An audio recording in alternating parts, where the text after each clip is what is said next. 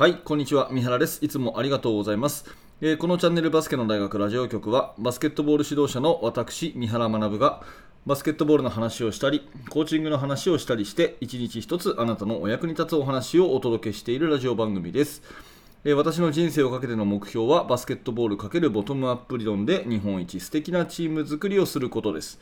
えー2022年9月の1日木曜日になりました、えー皆様今日も聞いていただいてありがとうございます。9月の1日新しい月の始まりですね、えーワクワクしますね。頑張っていきましょう。はい、えー今日のテーマはですね逆にするだけということで、えーコーチングフィロソフィー的な話ですね、あのー指導者が持つべき一つの考え方というか、うんマインドっていうんですかね、えーこういう考え方を私は大事にしてますよっていう話をしていきたいと思います。バスケットボールの技術的な話ではなくて、えかなり幅広いところに使っていただける話かと思いますので、えーぜひ最後までお付き合いください。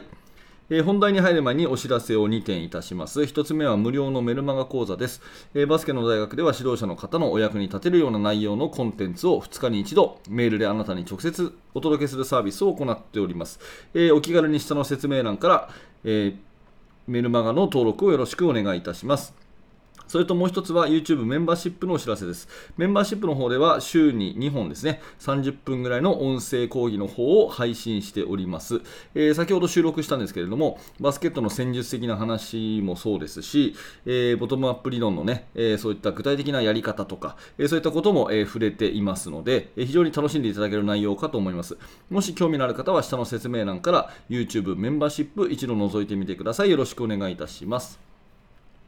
さて、えー今日の本題ですが逆にするだけということで私たちのですねその考え方行動は結構逆の方がうまくいくよっていうことがよくあるんですね。私はそれを常に考えています、まあ、具体的な話を出した方がいいと思うんですけれどもうんとバスケットボールの指導の現場でねよくある悩みの一つは選手たちの声が出ないっていうことですよね。選手たちの声が出ないということですよね。うん、で声が出ない原因はあの子たちに元気がないからだと、ね、声が出ない原因はあの子たちに元気がないからだっていうようなそういう考え方が、まあ、一般的かと思います。うん、なので、えーまあ、元気がないと声が出ない元気な人は声が出るっていうこういう順番ですよね。元気な人は声が出る元気な人は声が出るっていうこの順番。うん、なんですけどこれをねちょっと見方を変えて逆にしてみると意外といいことがあるんですね。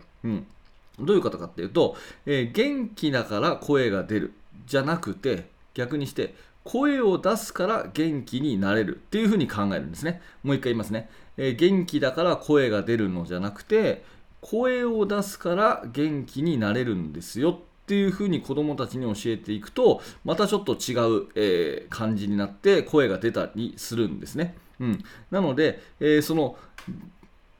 今の例で言うとですね行動を先にする、うん、普通行動っていうのはこう後に来る。内面が先で行動が後なんですけど行動を先にして内面を変えちゃうっていうようなこういうふうにですねちょっと発想を転換させて逆にするっっていうことが非常に重要だったりすると思ってます。いろんなことでこれが言えるんですね、うん、あのあとはですね指導者の、えー方でよくある悩みがそのいろんなところに合同練習とか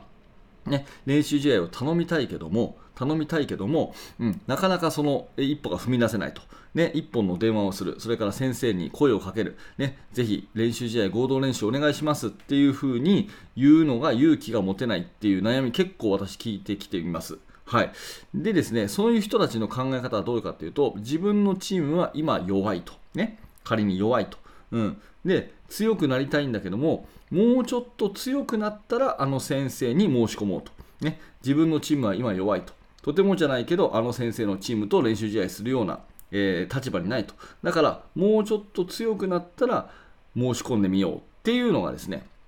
まあよくある考えなんですけど、これももう逆なんですよね。逆なんですよね。そうじゃなくて、えー強くなったら申し込もうじゃなくて、申し込むから強くなるんですよね。わかりますか？そのか、えー人間関係にまず飛び込んでみると。うんね、すごく強いチーム、憧れのチーム、あそこを参考にしたいなというチームに一回飛び込んでみてですね、合同練習とか練習試合をやってもらうのが先で、ね今強いかどうかとかじゃなくて自分が憧れてるチームの先生にお願いして自分がやってみて飛び込んでみるからこそ結果的に強くなっていくわけであって、えー、強くなったら申し込もうっていう順番だとですね、はい、あのずっと強くならないんですよね。わかりますかね？なので行動を先にしちゃうと、うん、逆にする。考え方を逆にして行動を先にすると。行動を先にすると結果がついてくるっていうこういうようなね、え考え方を持った方が、うんあのー、確かにねこういいなっていうことが結構あるわけですね。はい、でもう1個例をいきましょうか。もう1個例はこれはねいろんなこう方が言ってるんですけども、うんあのー、いいことが起きるから機嫌が良くなるんじゃないと。いいことが起きるから機嫌が良くなるのではなくて機嫌を良くしてるからいいことが起きるっていうねこういう考え方ですよね。うん、これはねあのいろんな方が、あのー、成功している社長さんとかねがいろんな方が言ってることですけども何かこう嬉しいことが起きたからねニコニコするんじゃなくてニコニコしてると嬉しいことが起き始めるっていうそういう風に言う方結構多いんですよ。で私もそうかなと思っていてできるだけね、うんまあ、人間なんでいろいろ感情が揺れることはあるんですけれどもなるべくこう私も自分からまずは機嫌よくしてまずは機嫌よくして、えー、そういったあのニコニコしてる雰囲気を作っていくと。ね、ある意味作っていくと。そうすると、機嫌が良くなってると、いいことが起こり始めてくるっていう、この順番ですよね。うん。いいことが起きるから、自分の機嫌が良くなってくんじゃなくて、最初に自分の機嫌を作っちゃう。自分の機嫌を作っちゃうと、だんだんといいことが起きてくるというようなね、まあ、こういう、えー、順番の方がいいのかなというふうに思います。はい、えー、3つ例を紹介しましたけど逆にするべき例っていうのは、えー、まず1つ目は声ですね。選手の声。バスケットボールの声ですね、えー、元気な人が声が出るんじゃなくて声を出すから元気になれるというね。この順番を逆にするっていうことですよねでと2つ目は強いチームに合同練習をお願いしたいけど今のチームには自信がないと。もうちょっと強くなったら申し込もうと。いうことじゃなくて申し込むから強くなれるというね。最初に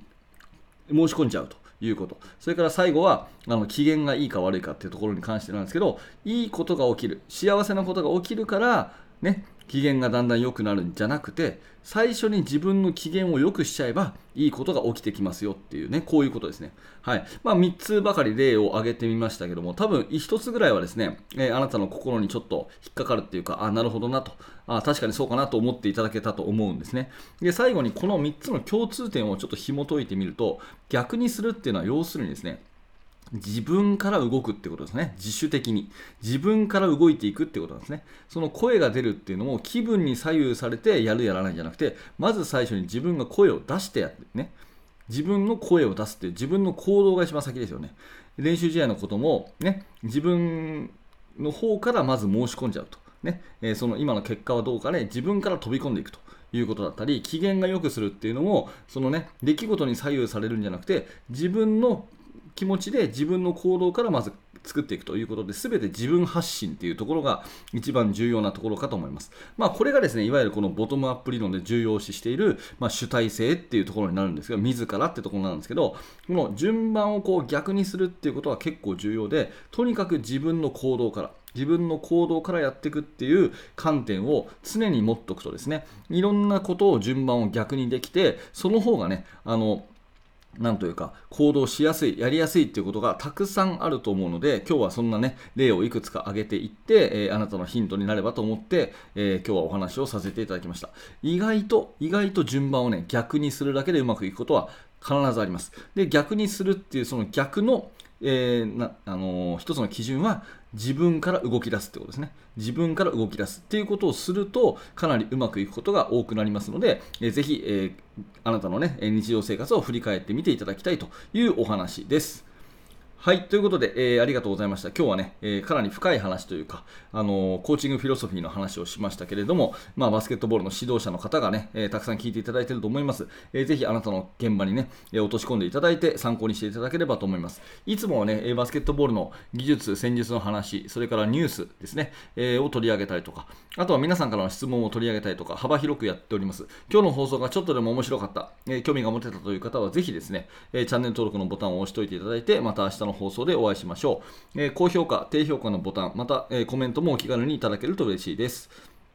はい、最後に、えーバスケの大学研究室では、えー現在進行形で手掛けている最新のチーム作りについて、えーほぼ毎日2000文字ぐらいの記事を投稿しております。えー本のように読みたいという方は Facebook で、えーそして、えー動画、音声中心に学びたいという方は YouTube メンバーシップから参加していただけます。えーぜひ興味のある方は下の説明欄からバスケの大学研究室を覗いてみてください。はい、最後までありがとうございました。三原学でした。それではまた。